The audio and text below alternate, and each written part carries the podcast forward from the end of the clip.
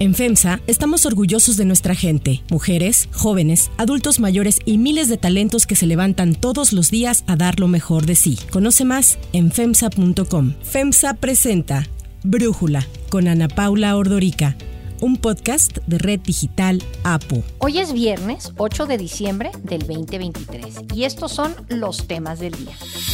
Nueva alerta internacional. Escala conflicto entre Venezuela y Guyana por el Esequibo, territorio rico en petróleo. Polémica por la elección de Lionel Messi como el atleta del año por la revista Time. Pero antes vamos con el tema de profundidad.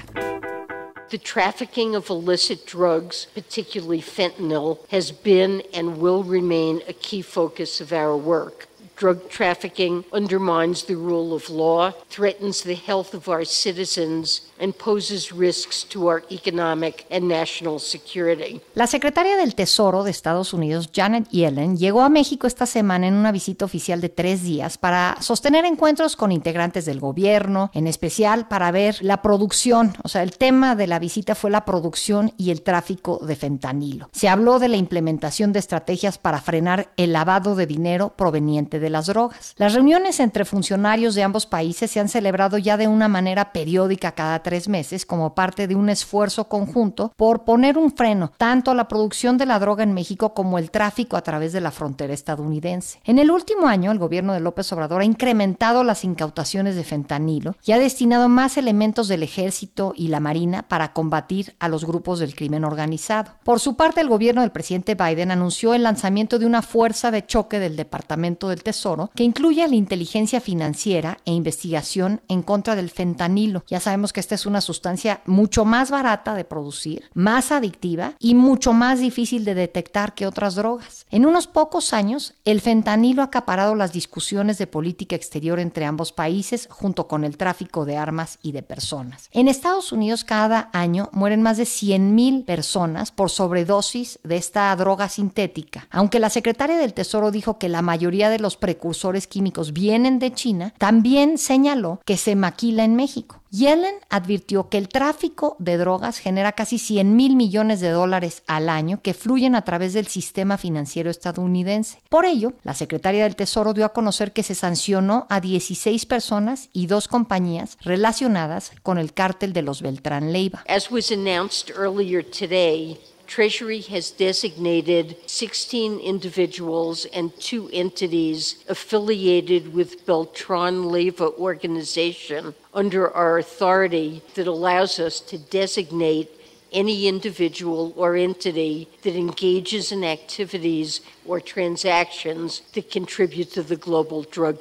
Cuando ya prácticamente inició el proceso electoral en México y en Estados Unidos, el fentanilo se ha colado en la campaña de los republicanos que acusan a Biden de no hacer lo suficiente para combatir este problema y lo están presionando para que imponga medidas más restrictivas de nuestro lado de la frontera. Además, los republicanos en ambas cámaras del Congreso están condicionando una nueva ronda de recursos para Ucrania y han sido claros en que no autorizarán más dinero a menos de que se tomen medidas para la seguridad fronteriza que ayuden a lidiar con el flujo de migrantes y de drogas en la frontera entre México y Estados Unidos. Esto cuando Biden advierte que sin recursos Rusia podría ganar la guerra. I'm not prepared to walk away, and I don't think the American people are either. If Putin takes Ukraine, he won't stop there. It's important to see the long run here. He's going to keep going. He's made that pretty clear. If Putin attacks a NATO ally, if he keeps going, and then he attacks a NATO ally, we've committed as a NATO member that we defend every inch of NATO territory. We've run out of money to be able to do that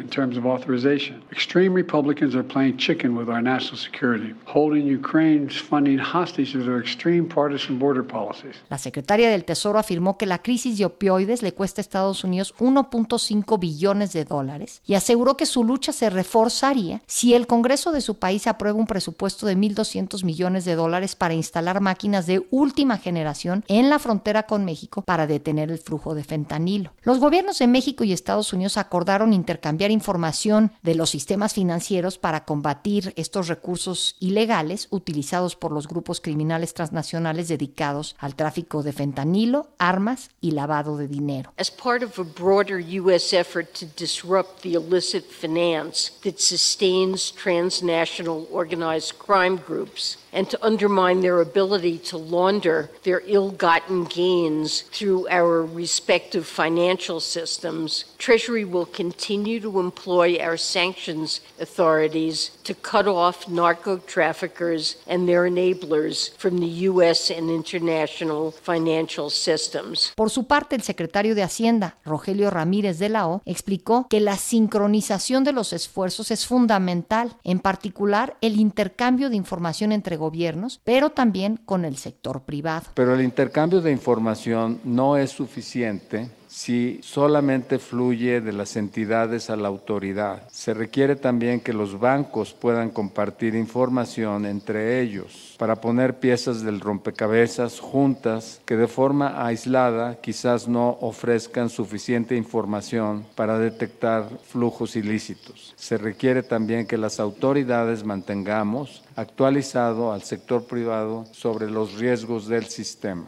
El análisis. Para profundizar más en este tema, le agradezco a Jorge Suárez Vélez, economista, platicar con nosotros. Jorge, ¿cómo viste tú la visita de Yellen a México? La verdad es que a mí me llama la atención pues que una secretaria del Tesoro venga aquí a nuestro país para hablar de este combate a una droga que en primera instancia pues se generó por Purdue Pharma y la cantidad de medicamentos de Oxycontin que se les permitió vender en Estados Unidos, pero pues ahora México es el culpable. Mira, yo creo que es un problema súper complejo. Ciertamente, yo creo que el fentanilo está convirtiéndose en una droga de nueva generación que implica una complejidad enorme para detener su tráfico, porque como bien dijiste en la introducción, es una droga prácticamente indetectable. Algo increíble que ha estado pasando es que en eh, México hay pequeños laboratorios que producen fentanilo, que lo pueden mezclar con otras sustancias y poner en grajeas, digamos que ponen en botellas se pueden mandar hasta por paquetería comercial, nadie las puede detectar, las pueden mandar directamente, digamos, de un laboratorio en Jalisco a Chicago. Es un tema que incluso está desintermediando los grandes cárteles. Por eso tiene una cierta lógica que la Secretaría del Tesoro esté entrando en el tema eh, más financiero, en el tema de tratar de pegarle a los cárteles por la operación financiera, por el lavado de dinero, porque la realidad es que esta es una droga diferente. O sea, antes cuando hablabas, por ejemplo, de cocaína, podía haber aviones que destruían sembradíos de amapola, lo mismo previamente, digamos, con la marihuana. Pero este es, es un sintético muy difícil de detener porque se produce en pequeños laboratorios. Por eso cuando los políticos de Estados Unidos dicen que hay que casi invadir México para detener la producción, pues van a tener que ponerse a, a este, invadir un montón de pequeñas cocinas, porque realmente en muchos de los casos es ahí donde se produce. Entonces, creo que la única solución es financiera y ciertamente es una droga letal, por lo que decías, es posible una sobredosis mortal con cantidades extraordinariamente pequeñas y hay más de 100 mil muertos en Estados Unidos, lo cual hace que se vuelva un, un verdadero problema de seguridad nacional que está afectando a un montón de jóvenes, pero francamente yo creo que en cierta forma presenta una oportunidad para que finalmente México y Estados Unidos se den cuenta de que la única solución para este tipo de, tráfico y este tipo de problema es una solución regional. O sea, no, no, no hay nada que pueda hacer México solo ni Estados Unidos solo para detenerlo. Hay que empezarlo a tomar más en serio y eso tiene implicaciones en efecto financieras y de muchas otras índoles. Fíjate, tú dices, esta es una droga de nueva generación. Entonces, yo quiero entender si lo que anunciaron aquí Yellen, sobre todo con la Secretaría de Hacienda, es la forma adecuada de combatir pues una droga distinta, ¿no? Leía a Jorge Fernández Menéndez, que sabe muy bien, como tú lo conoces, los temas de crimen organizado, y lo que él dice es, el cártel de los Beltrán Leiva, los hermanos, ya han sido eliminados del liderazgo del cártel de Sinaloa y ya están más bien otros criminales, ahí pone los nombres, Oscar Manuel Gastelum, que le apodan el músico, Pedro Insunza Noriega y el Chapo Isidro, son los que están fuertes en el cártel de Sinaloa, no los Beltrán Leiva. Entonces, pues el hecho de que anuncien, le congelamos dinero a los Beltrán Leiva, los vamos a perseguir a ellos, no sé si lo ves tú como una forma nueva de atacar pues esta droga nueva. Eh, creo que es el único camino, digamos, a pegar el flujo de dinero implícito en un tráfico tan grande y tan lucrativo para los cárteles. Creo que lo que sabemos es que hay decenas de miles de millones de dólares que se lavan en el sistema. Y eh, lo que de repente sorprende es que una persona común y corriente mexicana que quiere abrir una cuenta de cheques en Estados Unidos no lo puede hacer porque lo van a tratar como criminal, pero que los que realmente son criminales sí pueden hacer este, estas operaciones de lavado que son complejísimas. Entonces, sí suena que el Departamento del Tesoro tiene mucho que hacer y que evidentemente tiene que haber una colaboración con México en ese sentido para pues detectar movimientos enormes de efectivo que se dan en este tipo de tráfico. O sea, creo que la otra parte de esto tiene que ver con cooperación en forma más amplia. ¿En qué sentido?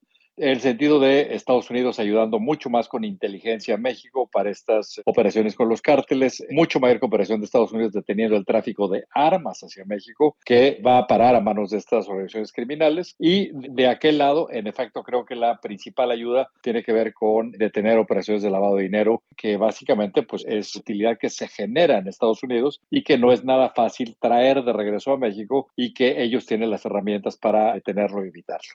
Sí, a mí me gustó cuando habló la secretaria Yellen, dijo, México es un aliado clave, es un compañero para Estados Unidos en el hemisferio occidental. Habló de la importancia de México para el tema de comercio y bueno, y habló de, de la interconexión de las dos economías. Entonces, eso me parece muy positivo. Pero luego, ¿cómo estás viendo este juego en donde de alguna manera los republicanos están queriendo presionar al gobierno de Biden que si quiere recursos para Ucrania, pues tienes que hacer algo más acá en la frontera. O sea, todo este juego que está dándose, en donde se están mezclando el tema de combate a estos recursos ilícitos y al propio fentanilo, mezclado con Ucrania, mezclado con las elecciones, ¿cómo lo estás viendo este galimatías, Jorge? Y mezclado también con la migración, Ana Paula. Yo creo que aquí lo que se necesita es empezar a tomar soluciones de adulto a todos estos problemas. Lo que es una realidad aquí es que los republicanos han bloqueado cualquier posibilidad, por ejemplo, una reforma migratoria, porque saben que es el talón de Aquiles de los demócratas. Ellos pueden generar mucho miedo diciendo, mira, lo que Biden está tratando de hacer es abrir la frontera para que entre toda esta gente morenita, ¿no? Que está migrando del sur y van a venir y te van a robar los empleos, y ya si te vas al extremo de la narrativa de alguien como Trump, ¿no? Aparte van a violar este, a tus hijos y aparte van, me explico, o sea, es algo que electoralmente les ha dado enorme rédito. Ahora, habiendo dicho eso, o sea, yo creo que el tamaño de crisis migratoria que tiene Estados Unidos, que afecta, deja de darte, un dato. Ayer salían las cifras de aprobación del alcalde de Nueva York, que el nivel de aprobación más bajo en décadas, 24%. Una buena parte de esa caída de la popularidad tiene que ver precisamente con el enorme flujo de migrantes que han mandado a Nueva York y que han creado una crisis financiera para la ciudad porque no tenía los recursos para hacerle frente a este flujo absolutamente inesperado. O sea, lo que es increíble es que eh, habiendo una crisis humanitaria tan severa que tiene que ver con migración y que está conectada también con este tráfico de drogas que pueden entrar libremente por la frontera, donde utilizan a migrantes a veces como mulas para mover esto, este producto. O sea, lo que es increíble es que no nos estemos sentando a la mesa para buscar soluciones mucho más amplias, mucho más realistas, que permitan que esto se detenga. Los grandes beneficiarios que está viendo esta política tan restrictiva migratoria de Estados Unidos son los cárteles. Acabo de dar hace un par de semanas una conferencia en Ciudad Juárez y me decía la gente local que ya no les preocupa tanto el tráfico de drogas y el tráfico humano como el tráfico de órganos. Ahora están matando migrantes para quitarles los órganos y traficar con ellos. O sea, si no ponemos un alto a este, a este tipo de actividades ilegal. Van a seguir creciendo, van a seguir encontrando otras formas de lucrar con esta ilegalidad, digamos, y lo que se requiere es de soluciones reales y las hay. O sea, no es tan difícil resolver estos problemas, pero lo que se necesita es que, por ejemplo, en este caso los republicanos dejen de lucrar políticamente con esto, dejen de hacer amenazas absurdas cuando hablan que de, de que casi hay que invadir México, ¿no? Para esto, pues es absurdo, porque la realidad es que no podrían hacer nada por ese frente para detener, por ejemplo, el tráfico de fentanilo. Entonces, o sea, lo que es un poco desesperante es que se requiere de soluciones reales porque el problema sigue creciendo y la crisis ya es enorme. Jorge Suárez Vélez, muchísimas gracias por este análisis y por platicar con nosotros. Siempre gusto, Ana Paula. Antes de continuar, quiero pedirles que en la plataforma que nos escuchen, ya sea Spotify, Apple Podcast, la que sea su favorita, que por favor nos califiquen, de preferencia con cinco estrellas, y que también compartan el podcast y comenten lo que les gusta, lo que no, lo que sienten que le podemos mejorar. Ahí en Spotify hay la posibilidad de comentar. Todo esto es para que podamos seguir creciendo y ofreciendo el podcast para ustedes sin costo. Hay otras noticias para tomar en cuenta. 1. Venezuela y Guyana.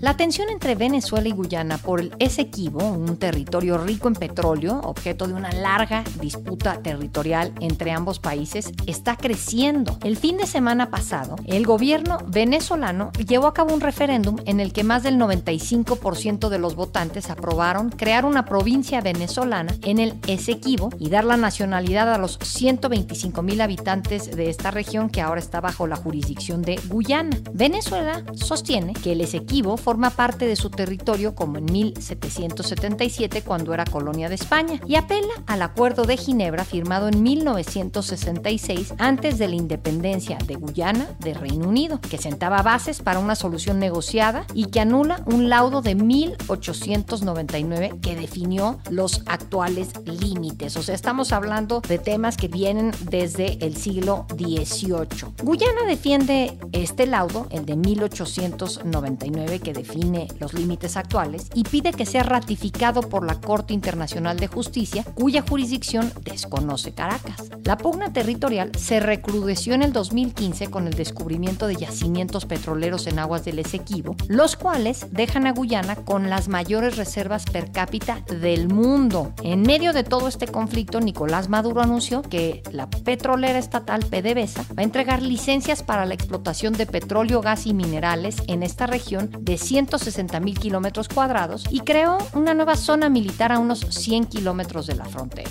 De manera inmediata procedan a crear la división PDVSA Esequibo y CBG Esequibo y de inmediato procedamos a conceder las licencias operativas para la exploración y explotación de petróleo, gas y minas en todo el área de nuestra Guayana Esequiba. Para sumarle a las tensiones, un helicóptero del ejército de Guyana con siete personas a bordo desapareció cerca de la frontera con Venezuela esta semana. El presidente de Guyana, Irfan Ali, calificó las acciones y declaraciones de Maduro como una amenaza directa y advirtió que sus fuerzas están en alerta. The measures announced are in blatant disregard of the order given by the International Court of Justice on December 1st, 2023. Ghana views this as an imminent threat to its territorial integrity and will intensify precautionary measures to safeguard its territory. We will not allow our territory to be violated, nor the development of our country to be stymied by this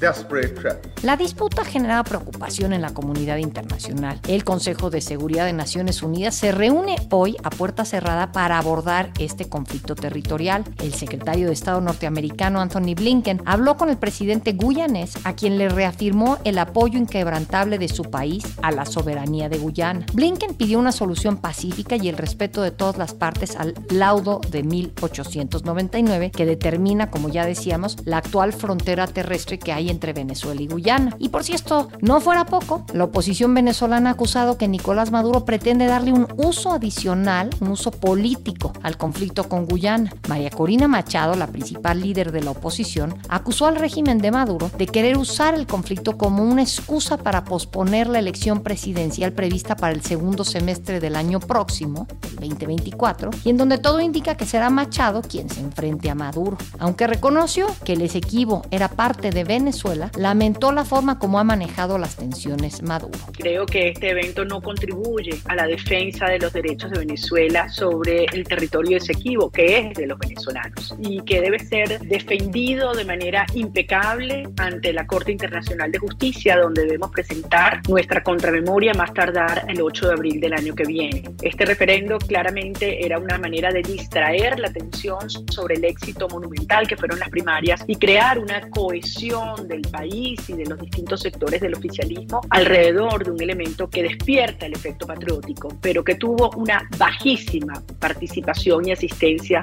por parte de la población venezolana. Y es que la Fiscalía, el brazo judicial que opera a favor de Nicolás Maduro, emitió una serie de órdenes de detención en contra de dirigentes opositores y exfuncionarios chavistas, alegando supuestos vínculos con ExxonMobil, una de las petroleras que está explotando las aguas territoriales no delimitadas del Esequibo. Entre los señalados hay varios colaboradores cercanos a Machado. Tarek William Saab, fiscal de Venezuela, presentó el ampograma en el que señala a opositores en el exilio como Leopoldo López, Juan Guaidó, Carlos Vecchio, Lester Toledo y Julio Borges y detractores del gobierno. A todos se les acusa de supuestos delitos de traición a la patria, asociación para delinquir, conspiración y legitimación de capitales. 2. Messi. El futbolista argentino Lionel Messi fue elegido Deportista del Año por la revista Time por su impacto en este deporte en Estados Unidos. Según la revista, Messi consiguió lo que parecía imposible, convertir a Estados Unidos en un país de soccer. Messi, quien a sus 36 años ha ganado 8 balones de oro, sacudió al deporte internacional cuando anunció en junio pasado que abandonaba el fútbol europeo para continuar su carrera en el Inter Miami, la franquicia copropiedad de David Beckham, que entonces ocupaba el último último lugar en la Liga MLS. Según Time, la llegada de Messi al Inter Miami logró un aumento del 40% de la asistencia a los partidos del equipo y se convirtió también en un fenómeno fuera de casa, en donde llegó a atraer a más de 62 mil espectadores a la cancha del Chicago Fire. Así lo explicó Sean Gregory, corresponsal senior de deportes de Time. Lionel Messi is Time's Athlete of the Year over several excellent candidates. The reason Messi stands out is because of the football fever that he brought to the United States and really to the world throughout the year. En la entrevista que Messi dio a la revista, reveló que antes de decidir aceptar la propuesta del Inter Miami, barajó otras opciones, entre las que estuvo irse a la Liga Saudita, en donde indicó se ha creado una competencia muy potente que puede convertirse en una liga importante en un futuro cercano. Time considera a Messi como el mejor futbolista vivo del planeta, posiblemente el mejor que jamás haya jugado en el deporte más popular del mundo. Para Brújula, David Feitelson, periodista deportivo, nos habla sobre la polémica que generó este reconocimiento de Time a Messi. Puede existir cierta controversia por el nombramiento de la revista Time de Lionel Messi como el personaje del año, porque seguramente habrá muchas personas que dirán no, no obtuvo los trofeos, los títulos en el campo de juego en este año del 2023. Pero yo me pregunto, ¿quién acaso en sus cuatro sentidos puede negarle algo a Lionel Messi? Con todo respeto. Y yo creo que el tema de la revista Time también tiene una influencia directa en lo que sucedió a finales del año pasado, justamente en diciembre, que no alcanzó entonces para pues, recabar los nombramientos del 2022. Y entonces le están dando el reconocimiento por haber obtenido el título mundial, su llegada al fútbol de los Estados Unidos, obviamente. Eh, enseguida convirtió un equipo como el Inter de, de Miami en un equipo ganador cuando evidentemente era un equipo perdedor que estaba en los últimos lugares de la tabla. Creo que en el afán pues de protagonizar quizá o comparar eh, en esta misma época a seguidores de otros jugadores o de otro tipo de fútbol o de otros equipos donde Messi no estuvo, tratan de polarizar el tema y decir, bueno, es que no ganó absolutamente nada. Lionel Messi es para muchos el mejor futbolista en la historia del juego. De eso se trata la polémica. Así que si la revista Time decide colocarlo ahí, es por algo. Para cerrar el episodio de hoy los dejo con música de Billie Eilish.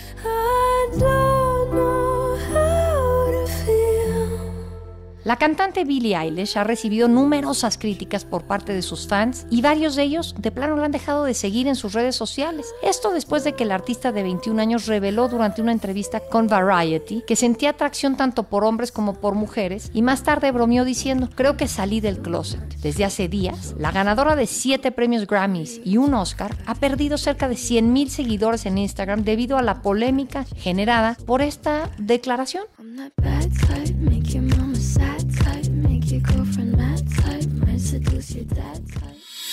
Yo soy Ana Paula Ordorica. Brújula es una producción de Red Digital APO. En la redacción, Ariadna Villalobos. En la coordinación y redacción, Christopher Chimal. Y en la edición, Cristian Soriano. Los esperamos el lunes con la información más importante del día. Por lo pronto, pasen un muy buen fin de semana. Oxo, Farmacias ISA, Cruz Verde, Oxo Gas, Coca-Cola FEMSA, Invera, Torrey y PTM son algunas de las muchas empresas que crean más de 245 mil empleos tan solo en México y generan valor como parte de FEMSA. FEMSA presentó Brújula con Ana Paula Ordorica, un podcast de Red Digital APO.